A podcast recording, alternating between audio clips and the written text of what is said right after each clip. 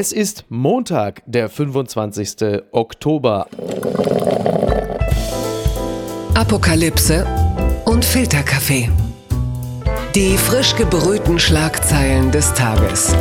Mit Mickey Beisenherz. Einen wunderschönen Montagmorgen und herzlich willkommen zu Apokalypse und Filterkaffee, das News Omelette. Und auch heute blicken wir ein wenig auf die Schlagzeilen und Meldungen des Tages. Was ist wichtig? Was ist von Gesprächswert? Worüber lohnt es sich zu reden? Und sie ist jetzt schon in beeindruckender Frühform, möchte ich sagen. Das erwarte ich ja auch von ihr. Sie ist Redakteurin im Ressort X bei Zeit Online. Sie kennen sie womöglich vom Presseclub von Markus Lanz und natürlich auch als geschätzte Freundin des Hauses hier. Guten Morgen, Jasmin C. Mbarek. Guten Morgen, Miki.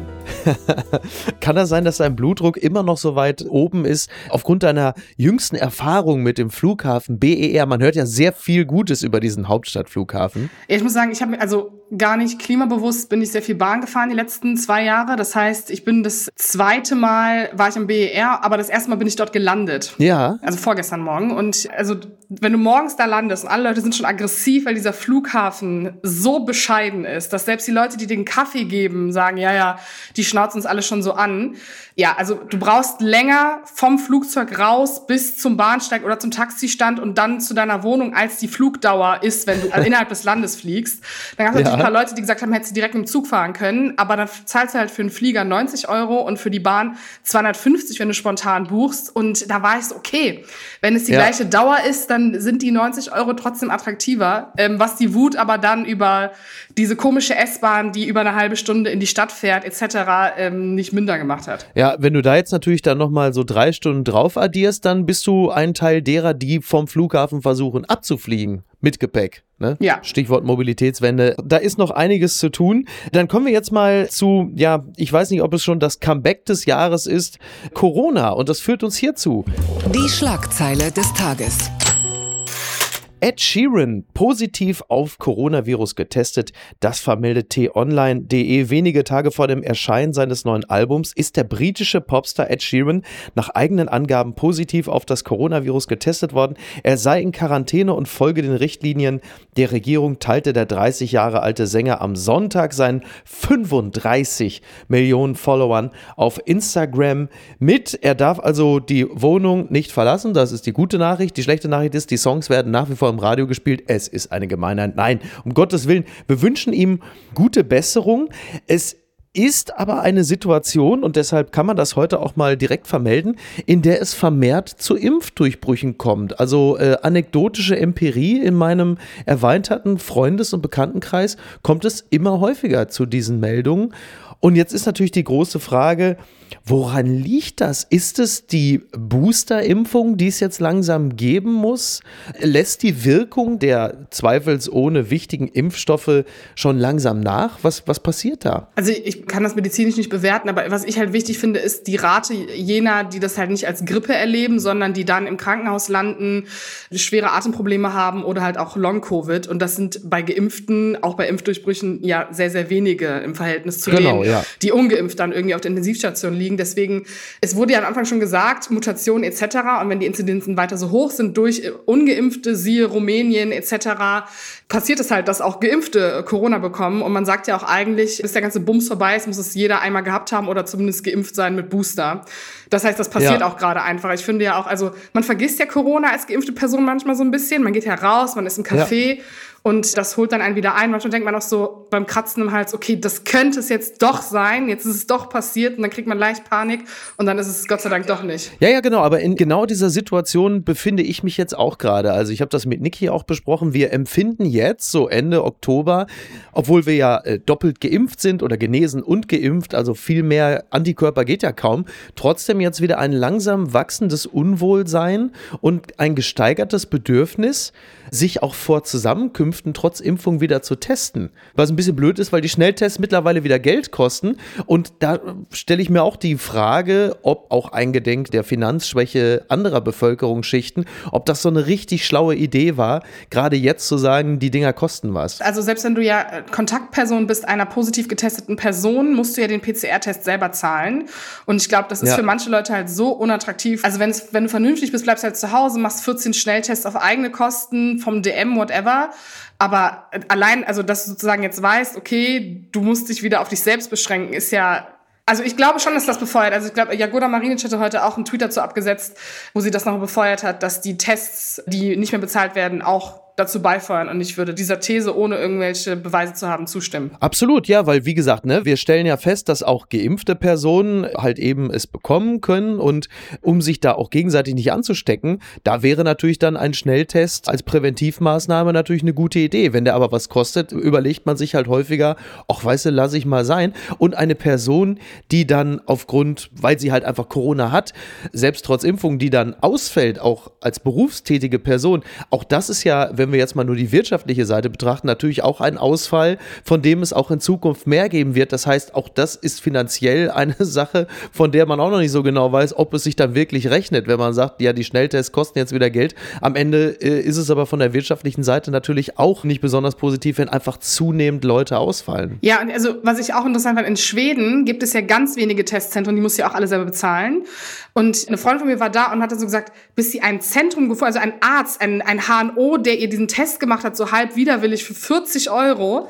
Und wenn man das halt diesen Punkt auch in Deutschland erreicht. Also da hätte ich Panik vor, dass wir so eine riesige Mega-Mutationswelle bekommen und dann war so die letzten anderthalb Jahre einfach ja. völlig für Ja, ja, also weil das beobachten wir natürlich jetzt schon, auch in Europa, dass die Inzidenzen hochschießen. Auch jetzt in Deutschland ist es so, wir sind jetzt schon fast bei 110. Vor einer Woche waren wir noch irgendwie bei 65. Also du siehst schon, ja, der Inzidenzwert ist nicht mehr das allein beachtenswerte, aber trotzdem kommst du ja nicht umhin, das schon zu betrachten und zu merken, klar, wir sind jetzt wieder mittendrin im Herbst, äh, kommen jetzt in den Winter und äh, wir kommen jetzt mal direkt hierzu.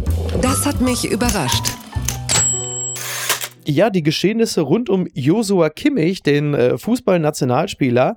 Die Welt meldet, es wäre besser, wenn Kimmich geimpft wäre, so zitiert die Welt Karl-Heinz Rummenigge. Josua Kimmich vom FC Bayern ist nicht gegen Corona geimpft. Nun äußert sich Karl-Heinz Rummenigge in der Debatte um das Verhalten des Nationalspielers mit dem Zitat, grundsätzlich möchte ich zu Kimmich erstmal sagen, er ist vielleicht der Spieler der Bundesliga, der in vielen Dingen eine Vorbildfunktion hat, sagte Rummenigge in der Sendung Die Lage der Liga bei Bild TV. Das, was Josua macht, ist sehr verantwortungsvoll. Er möchte für sich erstmal Dinge wie die Langzeitwirkung abwarten und er wird jeden zweiten Tag getestet. Als Vorbild wäre es trotzdem besser, er wäre geimpft. Ja, ich musste ja auch ein bisschen schmunzeln, weil ein, ein Profifußballer, der unlängst noch bei einer Aktion mitgemacht gemacht hat, die WeKick Corona heißt und dann sich nicht impfen lässt. Das ist ja so ein bisschen so, als würde man als Profifußballer für Menschenrechte demonstrieren und ist dann plötzlich bei der WM in Katar. Ein handwerklich okayer Gag. Trotzdem sind die Dinge in der Regel ja äh, ein, ein bisschen komplexer. Ich würde da jetzt zunächst einmal behaupten, dass natürlich jemand auch bei einer Aktion wie We Kick Corona mitmachen kann und erstmal der Bevölkerung sagt, Leute, haltet Abstand, tragt Masken, seid wachsam, was Corona angeht. All diese Dinge gelten ja auch für Josua Kimmich. Und diese Aktion We Kick Corona ist ja auch schon ein Jahr alt. Jetzt gibt es neue Erkenntnisse plus einen Impfstoff, den sich Kimmich noch nicht zuführen will. Eine persönliche Entscheidung, die man ja zunächst einmal erstmal respektieren kann, oder? Also ich fand den Trubel darum ein bisschen komisch, weil er hat ja erstmal kein Kapital daraus geschlagen, dass er sich nicht impfen lässt. Es war ja keine Publicity oder so, sondern es kam durch genau. Fragen auf und das hat er auch ehrlich beantwortet. Das heißt, erstens finde ich daraus jetzt so ein, oh mein Gott, du hast so viel Verantwortung und äh, schäm dich Ding zu machen, finde ich ein bisschen überheblich. Man kann mhm. natürlich sagen, okay, gerade wenn man dafür wirbt und auch diese riesige Reichweite hat und Vorbildfunktion für junge Leute, kann man das hinterfragen. Ich finde das Hinterfragen auch angebracht, aber halt in einem gewissen Maße, wo es respektvoll bleibt. Das heißt, wenn du jetzt so diese ganzen Tweets und so, dass ich dachte ich die ganze Zeit, okay, also er hat sich ja dafür entschieden aus dem Grund, er sagt es ja auch, wobei dieses Langzeitfolgen-Ding ja auch wissenschaftlich schon oft auseinandergenommen wurde, weil, ne? Also letztendlich gibt es kein, keine Impfpflicht und wenn er dieser Meinung ist, dann kann er das per se erstmal machen. Ob das jetzt, ja. wo das rausgekommen ist, gut ist für sein öffentliches Image, wird sich ja dann zeigen. Also ich fände es halt aber auch schlimm, wenn er jetzt durch den öffentlichen Druck sich jetzt ganz schnell impfen lässt und das Thema weg ist, weil es halt genau die Leute, die das sowieso schon kritisieren, diese Impfpflicht durch die Hintertür, wo ich nicht finde, dass sie gibt, sondern dass sie oft durch die öffentliche Meinung dann gepusht wird. Das fände ich schon schlimm, wenn das passieren würde. Also ich hoffe, er impft sich aus eigenem Interesse zu seinem Schutz. Wenn nicht, ist es so. Ja, ich empfinde das ähnlich. Also es ist ja auch so, dass diese Geschichte rund um Kimmich ja deshalb aufkam, weil Julian Nagelsmann, der Trainer der Bayern, trotz Impfung an Corona erkrankt ist. Gute Besserung an dieser Stelle. Und dann kam halt diese Information auf, dass vier oder fünf Spieler des FC Bayern nicht geimpft sind. Ich weiß gar nicht mehr genau, wie es dann dazu kam, dass man dahinter kam, dass Josua Kimmich einer von denen ist. Klammer auf, wer sind denn jetzt die anderen? Fragezeichen, Klammer zu. Es ist ja nicht so, dass Kimmich gesagt hat, passt mal auf, Leute, ich erzähle euch jetzt mal was zum Thema Impfung. So viel zum Thema Vorbildfunktion. Natürlich wäre es besser, wenn jemand mit dieser riesigen Reichweite sagen würde, Leute, lasst euch impfen, das ist gut für euch, aber es ist jetzt halt einfach mal nicht so, sondern er ist jemand, der sich halt Sorgen um Langzeitfolgen macht und so unberechtigt diese Sorgen sein mögen, aber wir wissen ja auch, wie es mit Ängsten ist, sie sind ja manchmal einfach irrational. Und das muss man ja zunächst einmal respektieren. Und durch kollektives öffentliches Absauen hat man es eher selten geschafft, dass jemand sagt, vielen Dank für für die hunderttausendfache Beleidigung, jetzt werde ich mich impfen lassen. Es ist ja auch so, es, es gibt ja in den USA auch Kyle Irving, der Basketballspieler. Ich bin ja und ich werde es leider auch nicht mehr werden, Profifußballer nicht. Ich weiß nicht, ich stecke nicht in der Haut eines Profisportlers, wie die ihren Körper pflegen, wie genau sie auf Laktatwerte achten, wie jedes einzelne Gramm Fett eine Rolle spielt, wie sie mit ihrem eigenen Körper sind. Ich kann das nicht ermessen. Ich weiß nicht, wie die auf ihren eigenen Körper blicken und wie sorgenvoll sie mit dem Thema Impfung umgehen. Sie sind ja auch keine Wissenschaftler. Sie wissen nur, ich lasse an meinen Körper nur das dran, was ich nach bestem Wissen und Gewissen selber beurteilen kann, als Nicht-Virologe, der ich als Profisportler bin. Das mag uns natürlich dumm vorkommen, aber es bleibt ja am Ende eine zu respektierende persönliche Entscheidung, so unangenehm das für uns als Bevölkerung ist, die wir uns wünschen würden, dass er als gutes Vorbild vorangeht. Aber ja, und also es ist ja, also dieser Punkt einerseits Freiheit, also ich finde Freiheit hat zwei Seiten. Einerseits ist es ja auch, also man kann natürlich sagen, dass Nicht-Impfen ein Beschneiden der Freiheit der anderen ist, bla bla. Kommt halt darauf an. Also wenn er verantwortungsvoll damit umgeht und weiß, solange er das nicht hatte und nicht geimpft ist, ist er auf jeden Fall ein höheres Risiko, auch in der Übertragung für seine ja. Mitspieler etc. Und damit gewissenvoll umgeht, ist das halt seine Sache. Da kann man jetzt irgendwie genau. nicht reingrätschen, dementsprechend. Es ist natürlich ganz lustig, die Vorstellung, dass halt einfach die Fans nicht ungeimpft ins Stadion dürfen und ein Spieler selber kann halt so aufs Feld gehen. Das klingt natürlich ein bisschen paradox. Joshua Kimmich kann also in Santiago Bernabeo in Madrid aufs Feld, aber er kann nicht in den nächsten Lidl als Ungeimpfter. Das entbehrt nicht einer gewissen Komik, aber so ist es halt. Was mir gut gefallen hat im Sport 1 Doppelpass, gestern war Karl Lauterbach zugeschaltet. Ist jetzt auch geil, dass Karl Lauterbach mittlerweile im Doppelpass ist. Ich dachte jetzt eigentlich, er redet darüber, wie äh, der FC Augsburg demnächst spielen muss, damit sie nicht absteigen, aber so weit kam es nicht.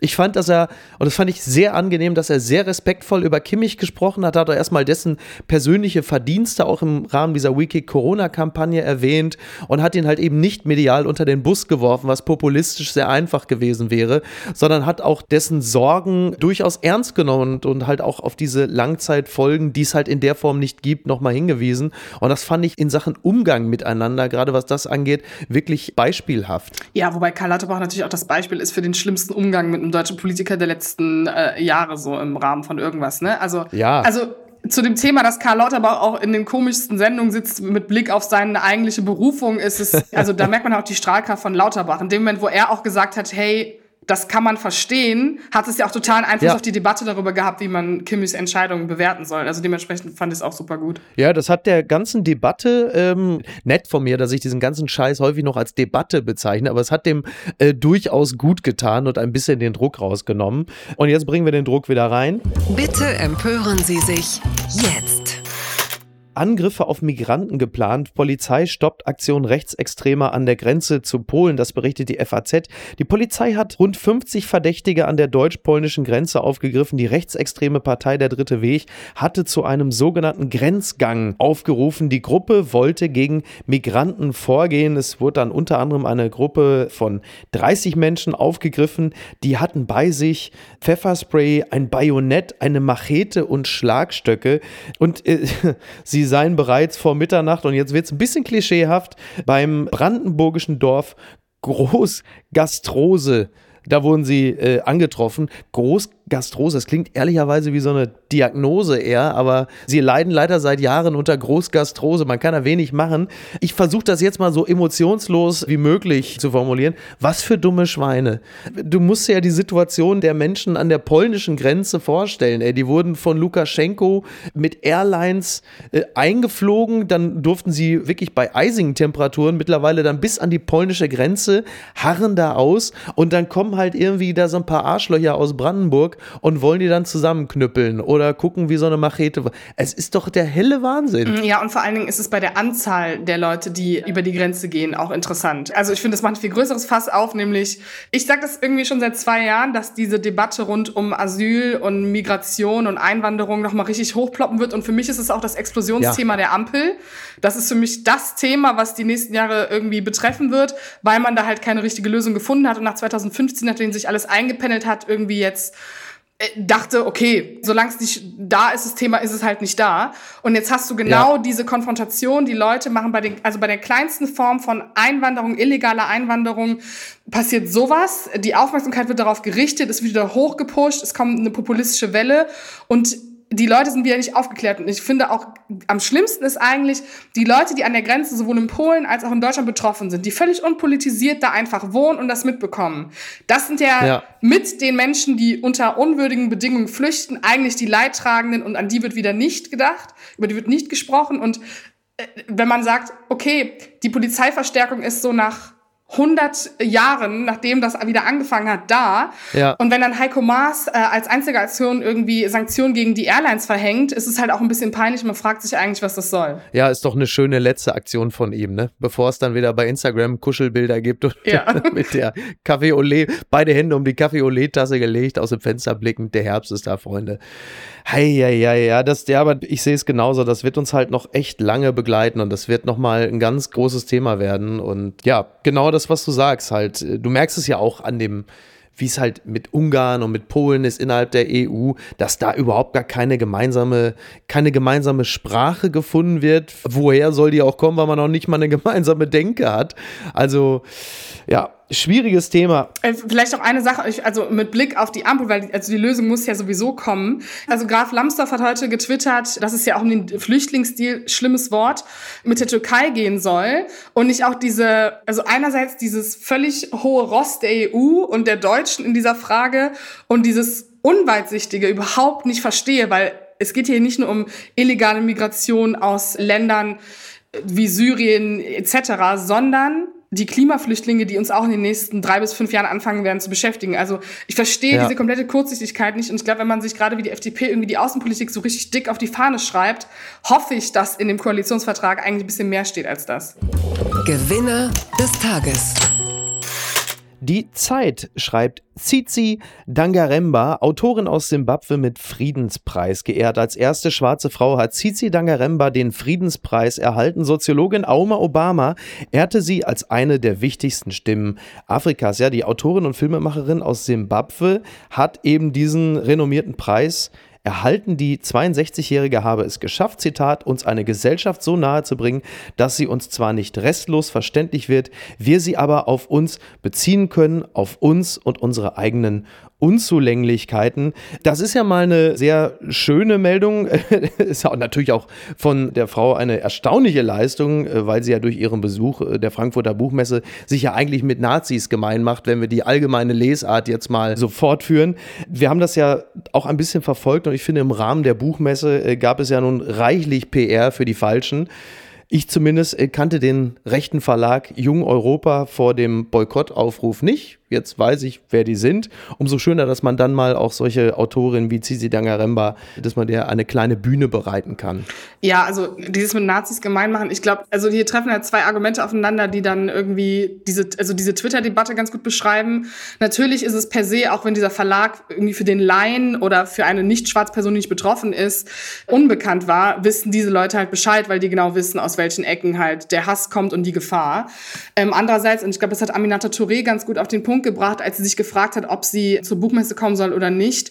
Was dann passiert ist, dass genau die Leute, die sowieso schon sehr wenig Plattform haben, in dem Fall dann schwarze Frauen, halt noch mehr verdrängt werden und die Debatte auch so geführt wird, dass man so sagt, ja, aber Meinungsfreiheit, bla bla, und es dann halt wieder darum geht, das Links zu frame, daraus ein Cancel Culture Ding zu machen. Also alles in allem ist es halt super toxisch und ich glaube, dieser Friedenspreis ist dann so ein bisschen die Ablenkung davon. Und ich finde jetzt auch im Nachhinein gut, dass bestimmte Leute auch da waren und diese Präsenz gezeigt haben und hoffe, dass es bei der nächsten Buchmesse nicht wieder so ein großes Thema ist, weil wie du schon sagtest, die Popularität dieser Verlage wird dann natürlich auch viel, viel größer. Ich gehe fest davon aus, dass Höcke mit seiner Truppe bei der nächsten Buchmesse da steht, weil er sagt, ein paar Kameras werden ja wohl da sein. Aber genau das, was du sagst, also die Worte von Aminata Touré fand ich auch sehr gut, genauso wie von äh, Aladin Al-Mafalani, der am Mittwoch bei uns sein wird. Freuen wir uns auch schon sehr drauf. Wir haben also gerade völlig zu Recht applaudiert. Äh, das bringt uns unweigerlich jetzt mal zu dem Daumen, der nach unten geht. Verlierer des Tages beziehungsweise des äh, ja jetzt nicht mehr ganz so jungen Jahres, die CDU. Protest gegen März. Politiker verlässt Wirtschaftsrat der CDU. Nochmal t-online.de. Der Wirtschaftsrat der CDU ist mit 12.000 hochrangigen Mitgliedern in der Politik einflussreich. Der bisherige Vorsitzende des jungen Wirtschaftsrats, Markus Ewald, geht aber nun, weil es mehr um Friedrich Merz als um die Wirtschaft gehe. Ja, der Name Friedrich Merz, der war bis vor kurzem ja noch das schöne Gesicht des Aufbruchs in der CDU. Dann hat die junge Union in Gestalt von Tilman Kuban einem Aufbruch mit Friedrich Merz so langsam sachte, aber dann doch deutlich äh, einen Arschtritt verpasst.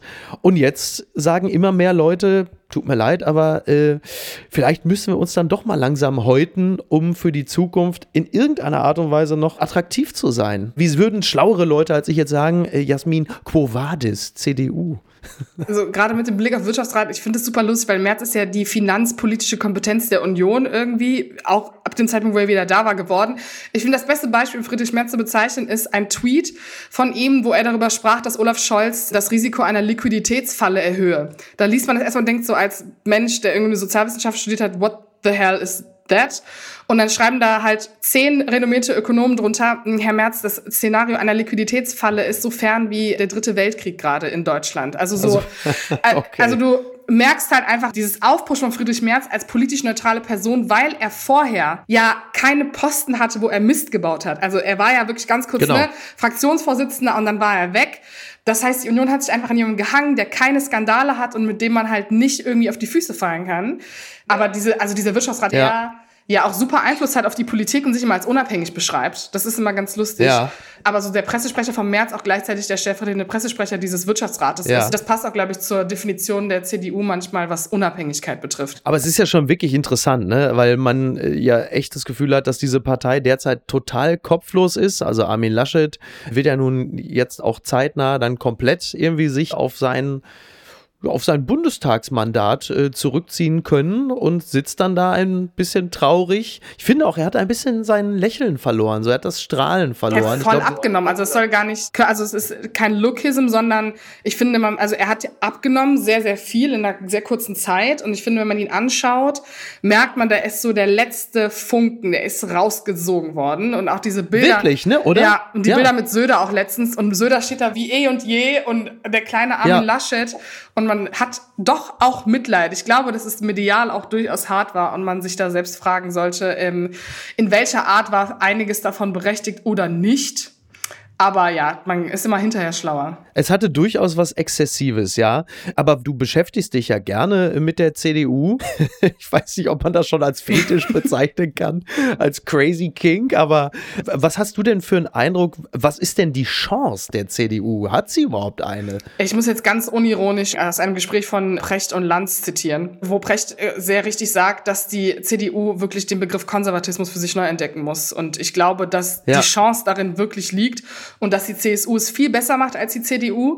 Ähm, Stichwort Branding. Ich glaube auch mit dem neuen NRW-Vorsitzenden Hendrik Wüst, der ja auch wahrscheinlich Ministerpräsident wird und dann nächstes Jahr zur Wahl antritt, dieses frische, neue, dynamische, konservative neu definieren, weg von diesem, wir sind schwarze Null, wir sind wirtschaftsliberal, sondern äh, wie Markus Söder es schon getan hat, Bäume umarmen, ne? Mhm. die Natur wertschätzen, die Schöpfung wahren, whatever. Also in dieser Symbolik liegt definitiv viel Power, weil man hat ja gesehen bei der Wahl, dass die Leute durchaus interessiert sind an Themen, die die äh, Union vermeintlich als linksgrün Mainstream geframed hat. Und da könnte man durchaus mit der Expertise, die man in den letzten 16 Jahren Regierung irgendwie erfahren hat, schon mitarbeiten. Und ich finde auch, dass das Line-up für den Parteivorsitz gar nicht so drastisch ist, wie das viele sehen. Äh, wenn man jetzt so an Spahn oder Brinkhaus denkt oder auch Linnemann, der aber, glaube ich, zu wenig vernetzt ist, um das zu werden, ja. da ist durchaus Potenzial, um sozusagen genau die Kurve kurz vor diesem Rechtsknick, vor dem jetzt, wo alle sagen, dass es mit der Union passieren wird. Ich glaube nicht, dass das passiert, das erlaubt man sich nicht nochmal.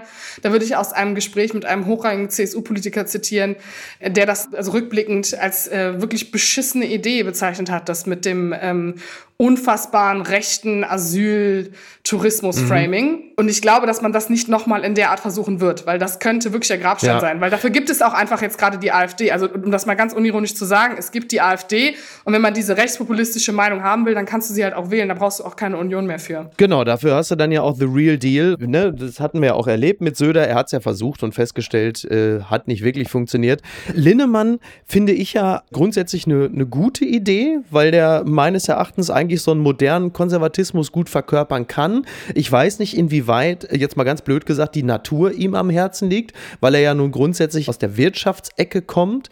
Aber sag mal, als aufrechter konservativer mit einem ordentlichen moralischen Kompass äh, ist er mir bislang durchaus aufgefallen. Also er ist nicht der Hardliner, der da jetzt irgendwie versucht, auf die Art und Weise äh, Stimmen zu fangen. Ja, also er ist schon, er ist schon sehr konservativ-liberal. Ich glaube, dass er ein gutes Team um sich braucht, um das komplette Branding der Union. Ich glaube, also da muss auch die CSU ihren Teil dazu beitragen. Ich glaube, dieses Wirtschaftsliberale, was man irgendwie, diese, diese ganzen Schäuble-Fans etc., was, was da noch ist äh, bei den Stammwählern, das kann man mit Linnemann durchaus bedienen und diesen neuen, jüngeren Touch nicht mit äh, Republic und whatever, sondern dann mit Markus Söder, mhm. der Bäume umarmt, ne? Ja. Aber jetzt noch eine Sache, weil ich weiß, dass es ein Thema ist, das sich auch beschäftigt.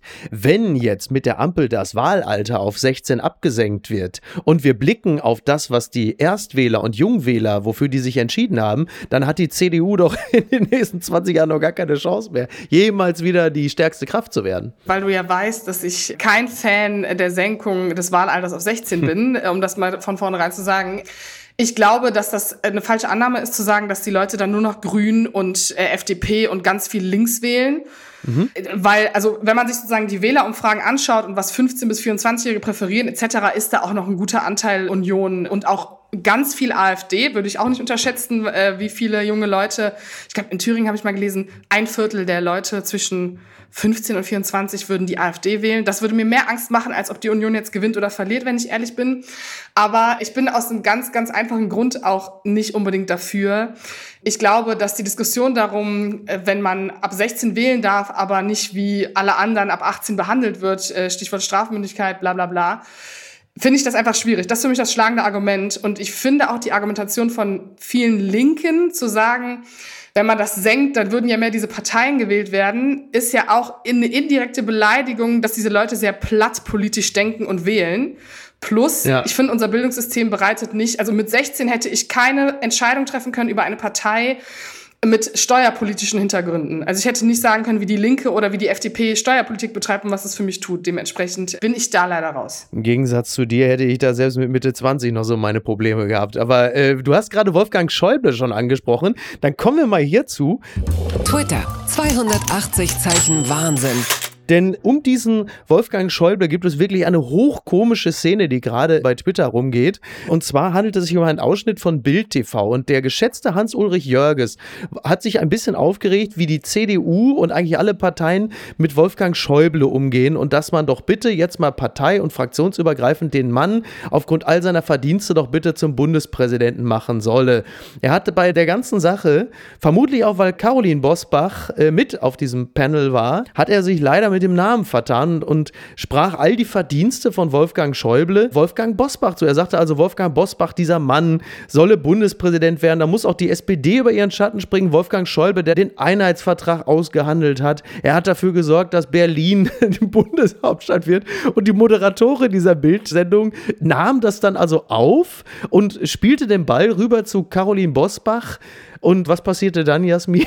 Ja, äh, äh, Caroline Bosbach war den Tränen nahe über den Verdienst ihres Vaters und enttäuscht darüber, dass sie das Ziel, dieses äh, Amt zu bekommen für ihren Vater ja doch dann irgendwie weit schien. Aber nicht, weil er nicht Wolfgang Schäuble ist, sondern weil das Land die Werte nicht anerkennt, die äh, Bosbach für die deutsche Bevölkerung gebracht hat. Wahnsinn, Wahnsinn. Also am Ende haben es irgendwie alle im Raum plötzlich geglaubt. Das fand ich so toll. Das hat ja wirklich was von Loriot. Das war so ein schönes Beispiel dafür, wie ein Hype entsteht innerhalb dieses kleinen, dieser kleinen Petrischale, weil einer äh, verbreitet eine Falschinformation und jemand leitet sie weiter. Plötzlich glauben alle im Raum, dass Wolfgang Bosbach uns die Einheit gebracht hat. Das waren so das Bosbachs neue Kleider. Irgendwie. Das war so die Balenciaga Lagerversion von Bosbachs Verdienste um, um dieses. Ich fand das so toll. Da hätte eine Richtigstellung, hätte die gesamte Szene zerstört. Ja, es war, aber es war halt auch wie ein Unfall. Das Video geht ja irgendwie 1 Minute 15 oder so auf Twitter und du guckst es und du denkst so, okay, jetzt stellt es jemand richtig, jetzt passiert es und dann am Ende total Schaden. Und es ist so peinlich und so ein Fremdscham, aber man äh,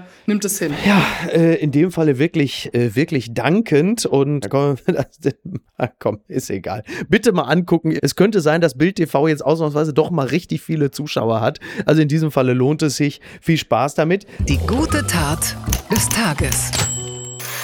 Die Taz schreibt, und ich zitiere wirklich nur, Polizei überpinselt Pimmel. An der Fassade der Roten Flora wird Hamburgs Innensenator Andi Grote erneut gedisst. Die Polizei sieht schwarz und kommt mit Farbe.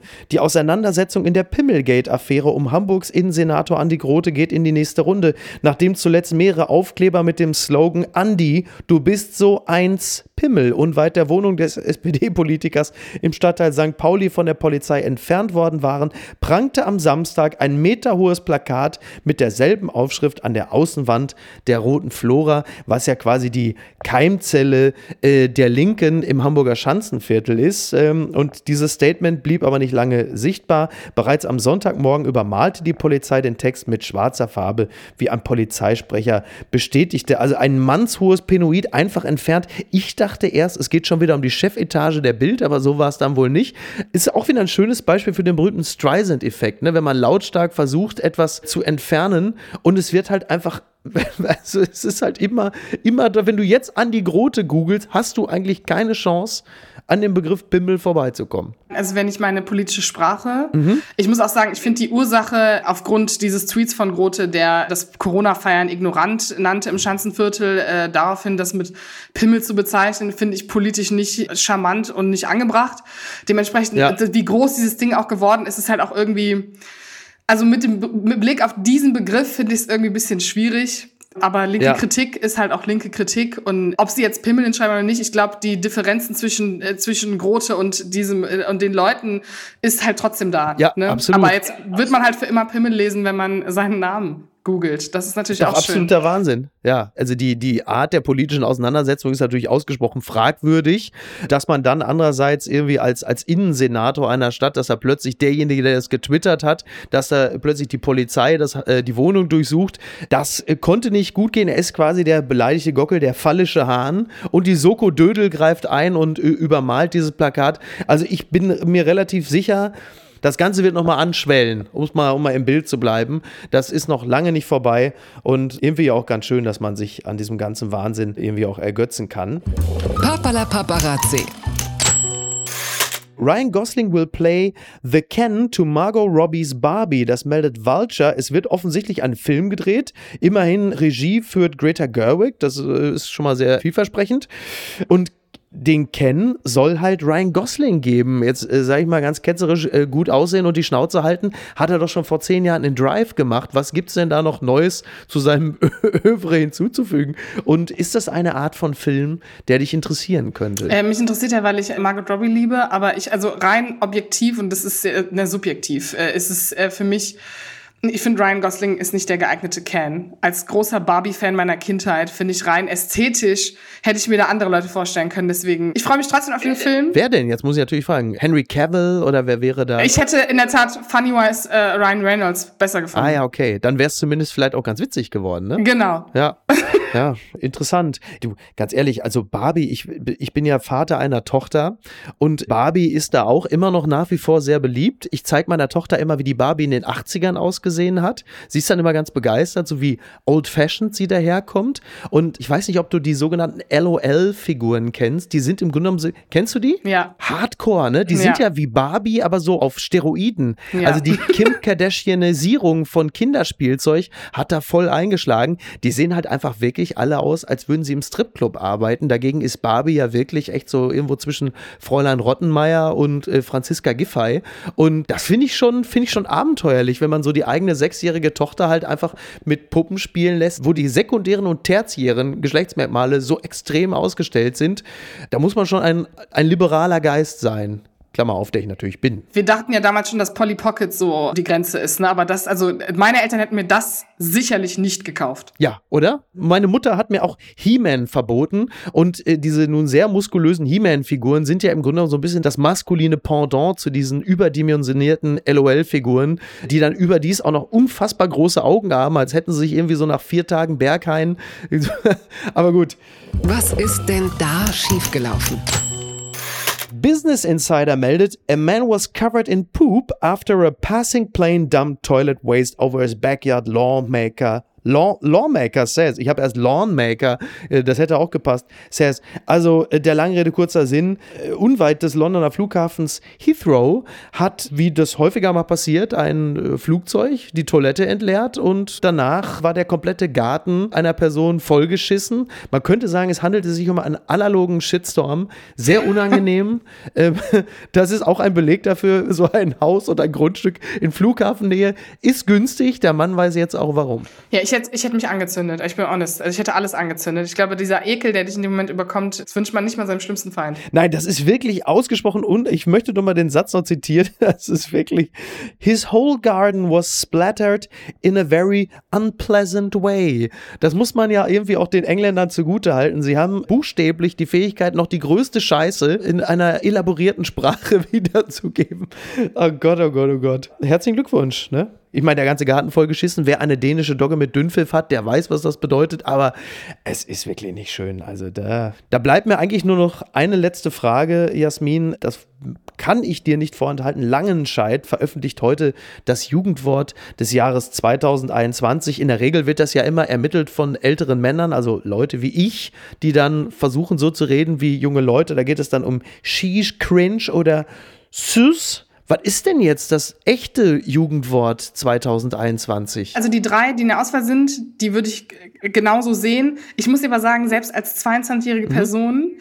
check ich schon nicht mehr, wo diese Wörter herkommen, aber mein 15-jähriger Bruder macht das. Das heißt, in meiner Bubble würde ich ja. jetzt Sheesh als das Wort küren, aber in seiner Bubble okay. ist es Sus. Ah, okay. Also es sind schon Dinge, die auch wirklich aktiv gebraucht werden, ja? Ja, auf jeden Fall. Also Shish kenne ich noch, also äh, so von Tschüss damals, so in meiner Kenneck-Community. Ja, okay.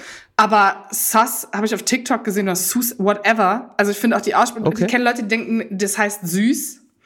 Dementsprechend, ja. äh, ich hoffe, dass es Shish wird, damit ich das Gefühl habe, ich bin noch jung. Okay, sehr gut. Ich habe jetzt festgestellt, ich habe mit meinem Bruder, der ist immerhin 50, ähm, zusammen jetzt gerade äh, das Gladbach-Spiel geguckt. Er redete, er hat dann die Hertha-Spieler, sagte er, äh, der und der ich dachte, ich bin in irgendeiner Shisha-Bar. Also du siehst, dass auch äh, 50-Jährige durchaus in der Lage sind, noch ihren Sprachschatz an die modernen Gegebenheiten anzupassen.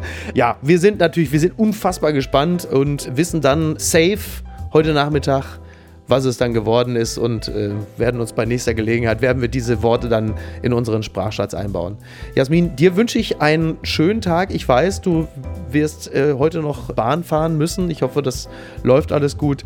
Ich äh, danke dir und freue mich darauf, wenn wir dann zeitnah wieder miteinander sprechen und gucken, was aus der CDU geworden ist, unter anderem. Ja, danke dir. Ich wünsche dir auch einen wunderschönen Tag.